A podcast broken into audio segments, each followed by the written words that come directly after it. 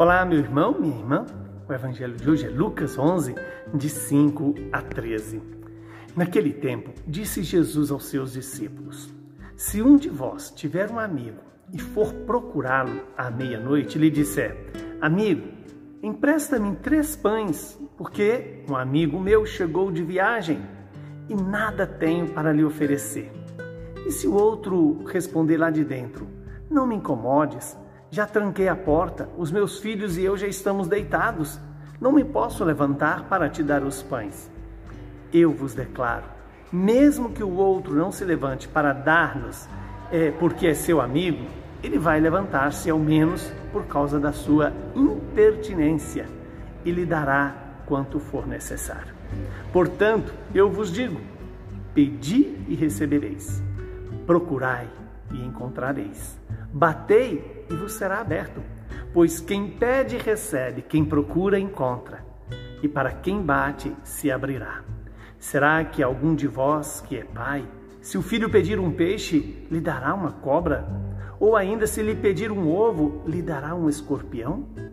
Ora, se vós, que sois maus, sabeis dar coisas boas aos vossos filhos, quanto mais o Pai do céu dará o Espírito Santo aos que o pedirem. Palavra da nossa salvação. Glória a vós, Senhor.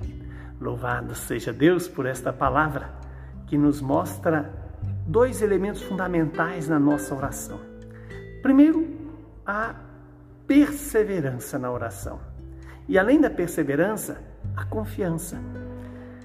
Quando Jesus chama a atenção de que aquele amigo daria o pão, não por ser amigo, mas para ficar livre da pertinência, da, da insistência, da impertinência, aliás, significa que ele está dizendo para mim e para você: sejamos perseverantes na oração, sejamos vigorosos na oração. E depois Jesus nos dá a dica, né? Pedi e recebereis. Procurai e encontrareis, batei e vos será aberto. Pois quem pede, recebe, quem procura, encontra. Para quem bate, se abrirá. Olha que bonito. E aí depois faz essa comparação.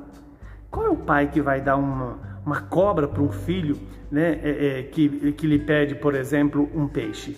Ou ainda, qual o pai que vai dar um escorpião para o filho que pede um ovo? Olha, se nós que somos maus não damos coisas ruins para os nossos filhos, muito mais Deus que é bom. E aí vem ah, o ensinamento mais importante deste evangelho. É quando Jesus vai dizer, né? É, o vosso Pai vos dará o Espírito Santo a todos que, vos, que o pedirem. Peçamos o Espírito Santo. Esse deve ser o pedido mais rotineiro da nossa vida. Pedir o Espírito Santo para ter sabedoria, para ter discernimento, para ter gosto pelas coisas de Deus, para ter ânimo para dizer não ao pecado. É o Espírito Santo que renova em nós essa imagem de Jesus.